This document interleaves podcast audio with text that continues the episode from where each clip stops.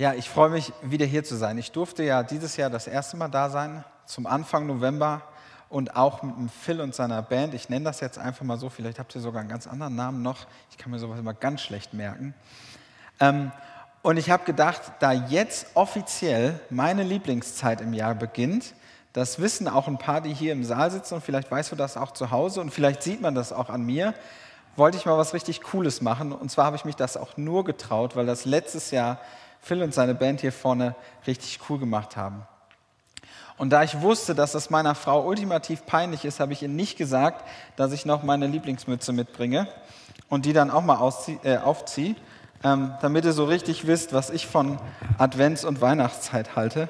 Ich wollte die vorhin eigentlich noch dem Phil anbieten, aber dann habe ich gesagt, nee, ich brauche die selber. Also, falls man das sehen kann, ich liebe einfach Weihnachten. Das Einzige, was meine Frau vorhin noch gesagt hat, ist, du brauchst keine Weihnachtssocken anziehen.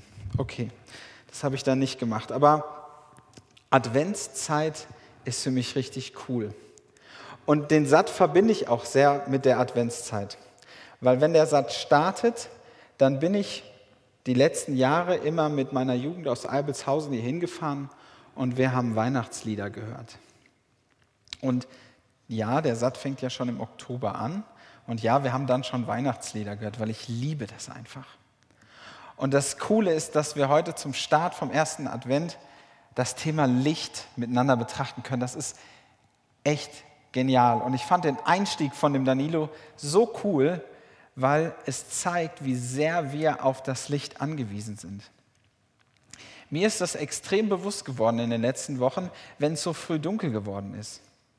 Dann sitzt man am Mittagstisch, wir essen relativ spät Mittag, so zwischen zwei und vier, dann sitzt man da und es ist draußen dunkel und man denkt, naja, gleich kann man sich vielleicht noch für eine Serie vor den Fernseher setzen und dann geht man ins Bett und guckt da auf der Uhr und manchmal ist er so Viertel vor vier, vier Uhr. Das ist echt extrem. Licht macht so viel aus.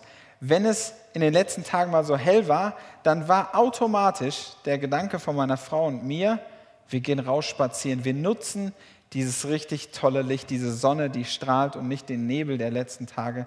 Da ist die Motivation relativ weit unten. Und heute können wir uns ein mega geniales Thema anschauen, und zwar das, dass Jesus sagt, ich bin das Licht der Welt. Das Interessante ist ja, dass wir jetzt wieder mal, ich weiß nicht, wie viele, wie, wie alt ihr alle seid, ob ihr so ab 14, 15, 16 bis 25, 30, 40 seid, so wie der Nilo. Nee, Spaß.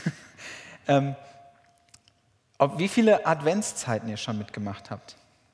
Und ja, ähm, wir wollen das Thema Corona wirklich beiseite lassen, aber ich muss ganz kurz darauf eingehen, wie gut ich es gerade finde, dass wir Adventszeit neu denken müssen. Dass wir uns neu irgendwie fokussieren müssen, was heißt denn diese Adventszeit eigentlich? Ich habe in den letzten Jahren, wenn ich in Gemeinden unterwegs war und predigen durfte, häufig dazu animiert zu sagen, hey, nehmt doch mal die Zeit so wahr, wie es sein soll. Adventszeit, auf Jesu Geburtstag freuen, auf den Weihnachtsabend freuen und das mit Gott zusammen, weil das ist Gottes Geschenk an uns gewesen. Und dann waren ganz viele, so wie ich auch immer wieder, die gemerkt haben, wir können uns diese Zeit der Ruhe gar nicht nehmen. Wir sind so im Weihnachtsstress wir wollen noch auf den Weihnachtsmarkt, wir wollen uns noch da mit Freunden treffen, wir haben die und die und die Weihnachtsfeier, wir haben vielleicht noch was mit der Klasse geplant, wir haben noch was mit den Lehrern geplant, wir machen vielleicht noch die Shoppingtour und die Shoppingtour und für den müssen wir noch Geschenke holen. Und jetzt gerade müssen wir das irgendwie, das Schöne, beiseite lassen. Wir sind nicht mehr so aktiv, dass wir sagen können, wo wir gehen jetzt auf den Weihnachtsmarkt, wir treffen uns mal mit unseren Freunden und fahren mal nach Frankfurt. Oder wir fahren mal nach Dortmund, wo meistens der größte Tannenbaum oder Weihnachtsbaum Europas stand. Ähm, natürlich aus mehreren zusammengebaut, aber so ein Event draus machen, das geht gerade nicht. Und ich finde, das bietet uns die Chance, uns mal wieder ein wenig mehr mit dem zu beschäftigen, warum wir Advent feiern warum wir vier Sonntage speziell machen und warum wir Weihnachten feiern. Natürlich ist Jesus irgendwie oder hoffentlich irgendwie Teil unseres alltäglichen Lebens. mit Gebet, mit einem kurzen Bibellesen, vielleicht mit einem Input, ein Andachtsbuch. Ich weiß nicht, was ihr alle macht, aber er ist doch hoffentlich ein Teil von eurem Alltag. Nicht nur sonntags, nicht nur in der Teenstunde oder Jugendstunde oder der Bibelgebetsstunde wo auch immer ihr hingeht, sondern er soll doch irgendwie dabei sein. Aber trotzdem kriegen wir es hin, diese Weihnachtszeit immer besonders werden zu lassen. Und alle Welt will Anteil nehmen an Weihnachten, an Geschenken. Ich habe für mich irgendwann mal entschieden, ich kann meiner Frau oder Freunden oder meiner Familie etwas schenken, weil Christus mich zuerst beschenkt hat. Weil das etwas Besonderes ist. Und ich will diesen Fokus gar nicht auf die Geschenke lenken, sondern auf das, dass ich so beschenkt bin und mich darüber freue. Dass Christus in mein Leben hineingekommen ist, weil Gott sich dazu entschieden hat, ihn von, Beginn der, von Anbeginn der Welt schon diese Welt zu senden und uns zu befreien. Und das ist so cool, dass wir uns heute mit einem echt mächtigen Wort von Jesus auseinandersetzen können. Und wenn ihr den Text gleich mit mir mitlest, dann könnt ihr mal darauf achten, wie Jesus einsteigt und wie sich das Gespräch entwickelt. Vor vier Wochen habe ich gesagt, dass ein Bibeltext häufig mehrere Ebenen hat und manchmal auch mehrere Themen in einem. Und dass es so ungefähr ist wie so eine Schachtel Pralinen, dass man sich immer wieder was rausnehmen kann. Der Bibeltext von heute, den habe ich zweigeteilt, weil der einfach wieder ein bisschen voller ist. Und wir gehen gemeinsam durch und ich lese mal vorne, ihr könnt das hier vorne mitverfolgen oder online dann auch. Johannes 8, die Verse 12 bis 20, der erste Abschnitt. Ein anderes Mal, als Jesus zu den Leuten sprach, sagte er, ich bin das Licht der Welt. Wer mir nachfolgt, wird nicht mehr in der Finsternis umherirren, sondern wird das Licht des Lebens haben.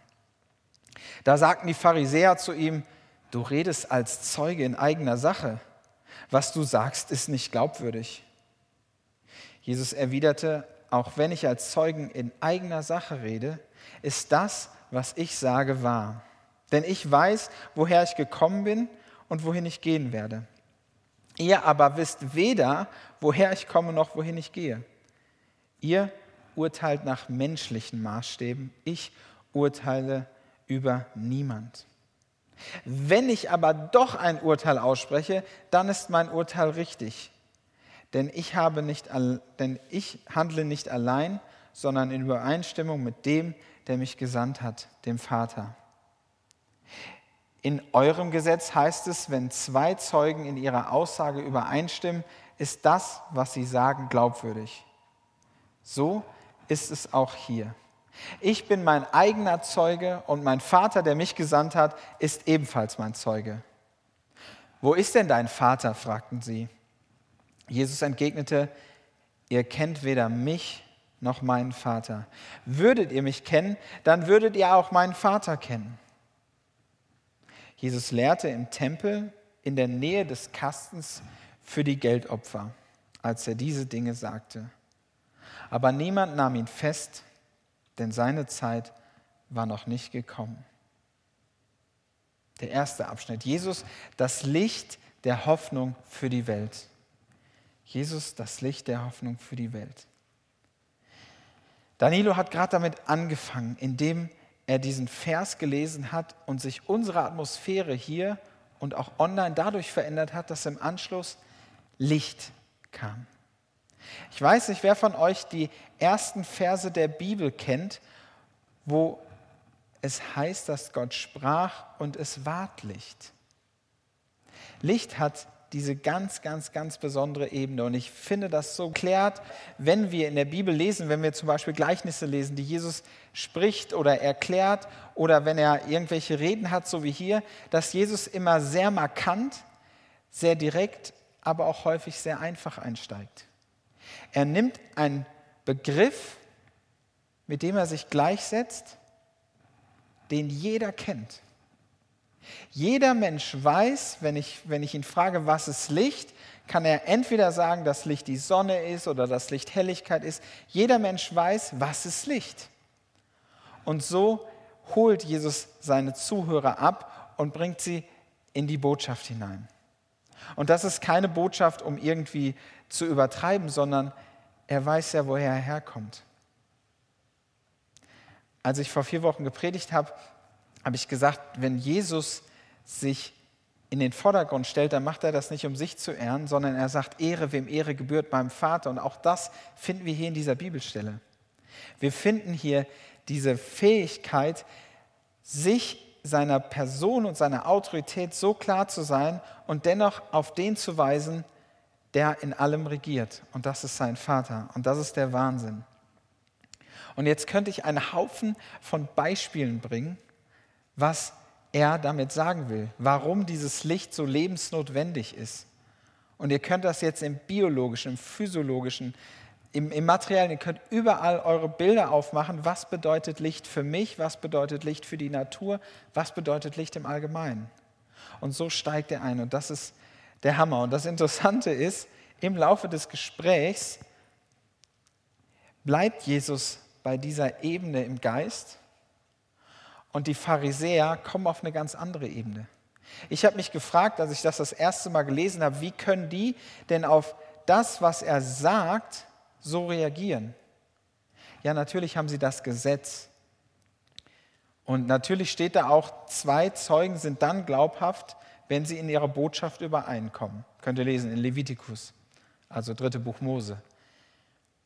Aber an dieser Stelle ist es so, dass er was sagt und sie nicht auf das reagieren, was als Botschaft dahinter ist, weil sie nicht verstehen, wer Jesus wirklich war, beziehungsweise weil uns ein Vers in diesem Abschnitt sagt, dass es um was ganz anderes geht, dass das Thema der Pharisäer ein ganz anderes ist.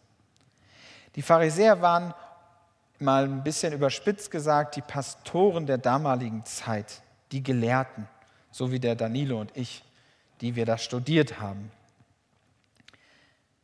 Und die hatten ein wenig Angst um ihre Position.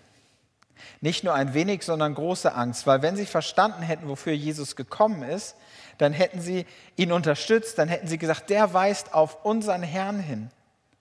Der weist auf Adonai hin, weil Jahwe, so wie es in der Bibel steht, haben sie sich nicht getraut zu sagen. Der weist auf den Herrn der Herren hin. Das ist der Sohn Gottes. Aber weil sie es nicht wahrhaben wollten und weil sie sich in ihrer Machtposition angegriffen gefühlt haben, haben sie ihn immer versucht, wieder einzufangen. Weil im Vers 20, den wir gerade gelesen haben, steht etwas, was ich dieser Geschichte ich persönlich jetzt nicht zugeschrieben hätte. Da steht der Ort, wo sie sich unterhalten haben. Da steht drin, sie trafen sich oder sie standen an dem Ort, wo die Kollekte eingelegt worden ist. Für mich war das so ein Eye-Opener, wo ich gedacht habe, warum steht es da?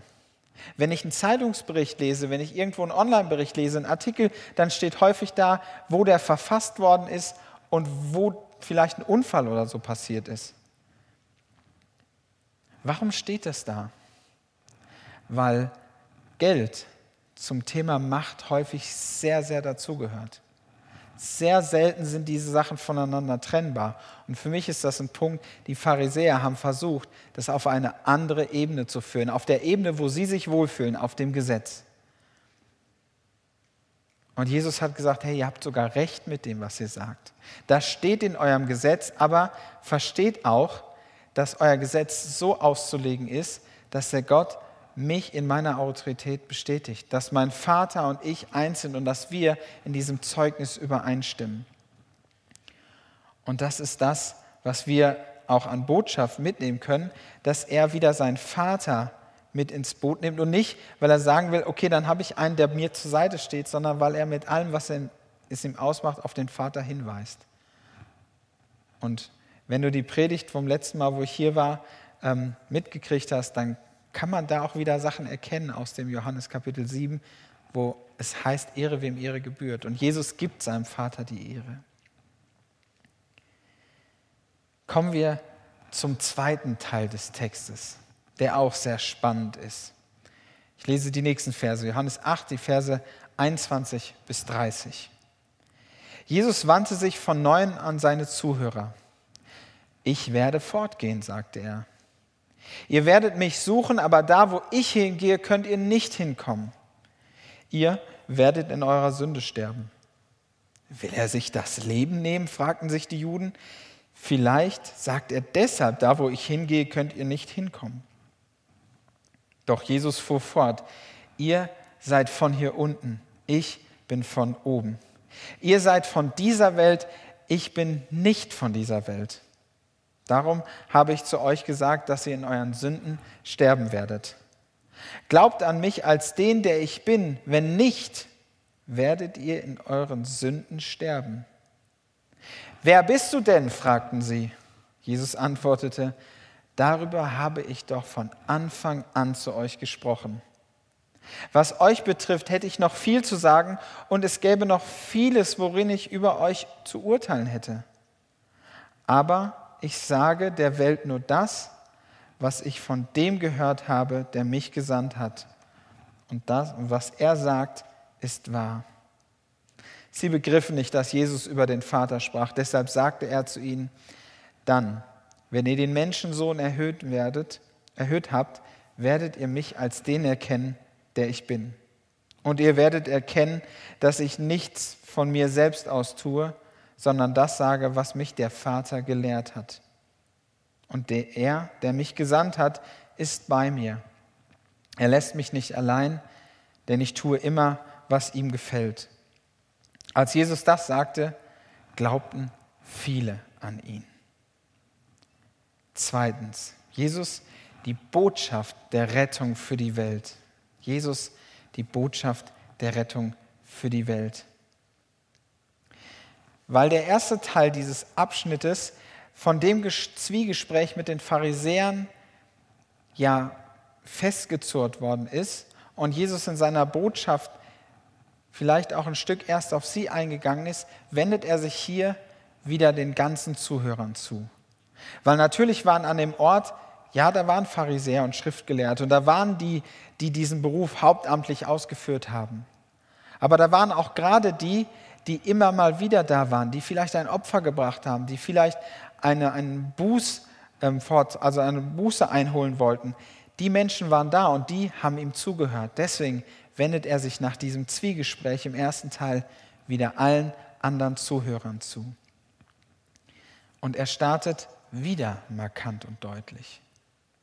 Er spricht das ganze Thema wieder an und das Interessante ist, dass er mit, diesem, mit dieser markanten Botschaft sofort wieder die Aufmerksamkeit hat, dass sie an ihren Sünden verloren gehen werden. Und das macht er nicht, um irgendwie ähm, die Aufmerksamkeit zu erhaschen, so wie wenn einer schlägt oder auf einmal knallt es irgendwo und man will einfach nur Aufmerksamkeit haschen. Oder wie die Flitzer beim Fußball, die dann nackelig über den Platz laufen, ja, der mal einmal im Fernsehen sein will, obwohl er nicht berühmt ist. Jesus macht das mit einer klaren, markanten und deutlichen Botschaft. Und das, weil sie wahr ist. Er redet sehr, sehr viel über das Thema Wahrheit in diesem Abschnitt. Denn, und das ist auch wichtig, wenn wir von Licht sprechen, dann hat Licht so viele Facetten. Und eine davon ist auch, dass es Wahrheiten ans Licht bringt. Wenn ich beispielsweise an die letzten Tage denke, wo meine Nichte, meine kleine Nichte bei uns war und wir Baby gesittet haben, dann kann das schon mal passieren, dass das ein oder andere unter die Couch fällt. Und unter der Couch ist es jetzt relativ dunkel. Da ist jetzt, da haben wir keine LEDs oder so angebracht, wie man das modernerweise machen kann. Und wenn man das Spielzeug dann sucht und so unter die Couch guckt, dann findet man das Spielzeug vielleicht oder meistens. Man findet da aber auch so, wenn man jetzt nicht so häufig saugt wie ich darunter, findet man auch so kleine Wollmäuse oder vielleicht mal den einen oder anderen Chip, der darunter gefallen ist, der vielleicht viel zu weit da hinten ist, als dass man ihn sofort hätte wegmachen können. Es finden sich Sachen da, die erst im Licht wieder sichtbar werden. Wenn sie die ganze Zeit in der Dunkelheit sind, dann können wir viele Sachen verstecken. Und das war auch die Botschaft, die Jesus den Pharisäern mitgeben wollte, aber auch allen anderen Zuhörern. Licht bringt Wahrheit und Licht bringt das an den Tag, was sonst verborgen ist. Und das ist die Sünde der Menschen, also dieses, diese Verfehlung Gott gegenüber. Und ich muss an dieser Stelle mal ein paar Verse überspringen, wo ich aber gleich wieder hinkomme. Wer erlebt das in seinem Leben, dass wenn wirklich Wahrheit angesprochen wird, die nicht so schön ist, dass sie was Heilendes, was Wirksames ist?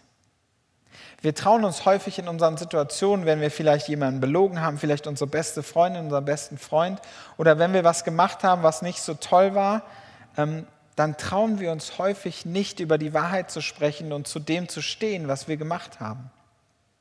Und es gibt auch Wahrheiten, die sind echt unbequem. Und es gibt auch Situationen, wo Wahrheit angesprochen wird und dann ist erstmal ein Prozess, dann ist wie so eine Wunde, die irgendwie verkrustet ist, wird aufgebrochen und muss neu heilen, kann aber dann richtig heilen. Hier spricht Jesus eine Botschaft an, die für jeden erstmal echt hart und vernichtend ist. Ihr seid Sünder, sagt er denen vor den Kopf. Ihr geht verloren. Das ist keine Wahrheit, die irgendwie Spaß macht. Und im letzten Vers, und das begeistert mich so sehr dermaßen, das ist so der Hammer, im letzten Vers kommt es dazu, dass die Leute sich umdrehen und gehen und keinen Bock mehr auf Jesus haben. Nein, da steht drin, und viele fingen an, an ihn zu glauben. Wie hammer ist das, wenn eine Botschaft, die ernst ist, aber die trotzdem wahr ist und die vielleicht auch wehtut, dazu führt, dass Heilung passiert, dass Hoffnung passiert, dass Menschen gerettet werden. Ein, der einzige Grund, warum wir uns hier versammeln, warum wir alles betreiben, damit ihr online dabei sein könnt, ist, weil Jesus die Botschaft der Rettung in diese Zeit gebracht hat. Und nicht nur damals und wir können das heute irgendwie feiern, sondern jeden Tag neu. Jeden Tag haben wir als Kinder Gottes, wenn du Kind Gottes bist, wenn du Ja zu Jesus gesagt hast, dann haben wir den Auftrag, die gute Botschaft weiterzubringen. Und Jesus selbst hat das erlebt, dass es nicht einfach ist, dass sie immer wieder auf andere Themen kommen wollen, dass die menschliche Ebene eine ganz andere ist, auf, den, auf dem er kommuniziert.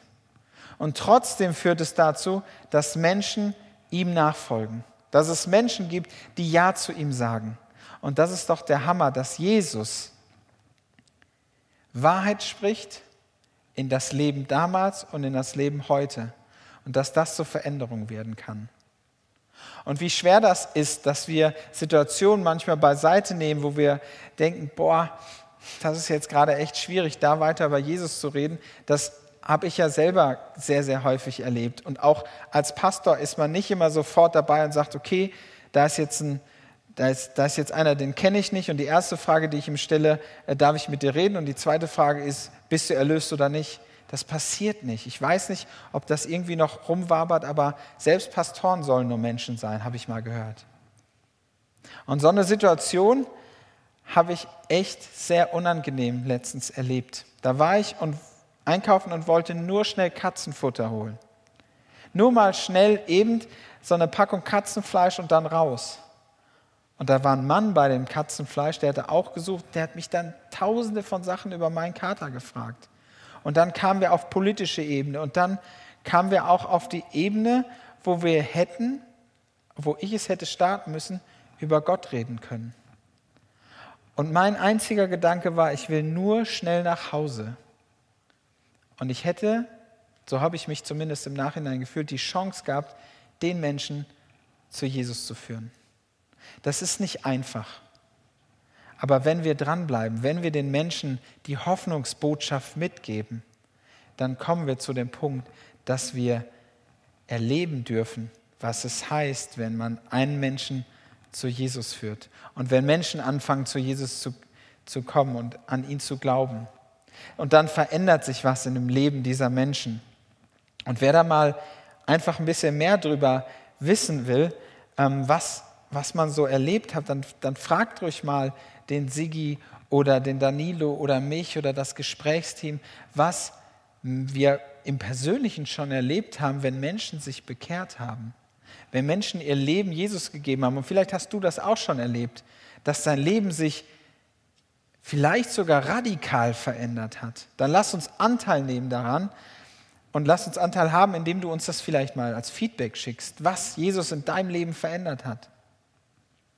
Und das finde ich so genial. Und alle die, die ihr Leben Jesus gegeben haben, dürfen diese Botschafter sein. In der Bibel heißt es, dass wir, also wir als Kinder Gottes, sind Botschafter an Christi Stadt.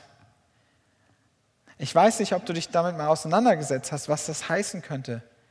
Ihr kennt das vielleicht aus so Filmen und Serien, wenn da ähm, irgendwelche, ja sagen wir mal, wir nehmen eine Krimiserie und der Botschafter eines Landes oder der Vertreter eines Landes ist irgendwie darin verwickelt. Und dann haben die Polizisten oder die Spezialeinheit oder so hat häufig keine Möglichkeit, an den Rand zu kommen, weil der besitzt Immunität.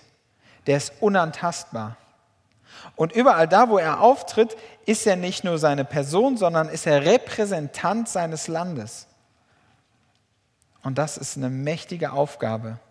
Und das jetzt nur in Film oder hier vor Ort.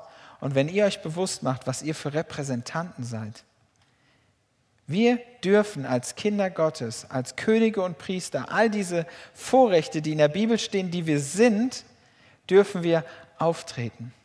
Auch in unserer Schwachheit. Auch in dem, dass wir auch mal daneben langen. Und wir dürfen uns aber jeden Tag neu ausrüsten lassen, um mit Gottes Kraft in den Tag zu gehen.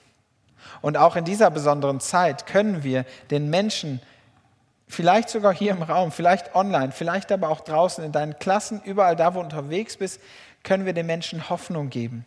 In einer Zeit, wo Hoffnung ein wahres, krasses Gut ist. Viele Menschen sind hoffnungslos. Nicht nur aufgrund von Corona. Die Selbstmordraten waren vor Jahren immer am höchsten, wenn es Richtung Weihnachten geht. Wenn es dahin geht, dass wir als Kinder Gottes eigentlich das schönste Fest feiern, weil Jesus gekommen ist. Und ja, wir feiern auch Ostern als Wahnsinnsfest, wo Jesus wirklich den Sieg gebracht hat. Aber in der Weihnachtszeit, gerade aufgrund der Dunkelheit, gerade aufgrund von Menschen, die eh schon sozial distanziert sind und jetzt noch mehr, können wir vielleicht mal unsere geistigen Ohren und Herzen aufmachen, wenn wir Menschen begegnen, die wir vielleicht nicht kennen oder Menschen begegnen, die wir ganz genau kennen, wo wir wissen, eigentlich müsste ich diesen Menschen die Botschaft der Rettung geben. Und auch wenn sie vielleicht ein Stück hart klingt, aber hey, ohne Gott, ohne Jesus in seinem Leben, geht jeder Einzelne verloren. Das ist ein göttlicher, biblischer und christlicher Fakt. Und das ist nicht schön. Ich weiß noch, wie ich als äh, Kind und Jugendlicher in so Zeltevangelisationen war. Wer, wer hier im Saal kennt noch das Wort Zeltevangelisation? Okay, seid mindestens 25 oder älter. Habe ich recht? Das waren andere Orte wie hier, halt Zelte. Und da war ein häufiger Spruch, der mir echt Angst gemacht hat. Da hieß es auf Englisch häufig turn or burn. Kehre um oder du wirst auf ewig in der Hölle schmoren. Und das hat mir Angst gemacht. Und als ich mich entschieden habe, diesen Dienst des Pastors erstmal zu, oder diesen Beruf zu lernen und dann Pastor zu werden, habe ich gesagt, diesen Spruch möchte ich nie sagen. Ich möchte nie mit Angst den Menschen begegnen, dass sie aus Angst heraus zum Glauben kommen.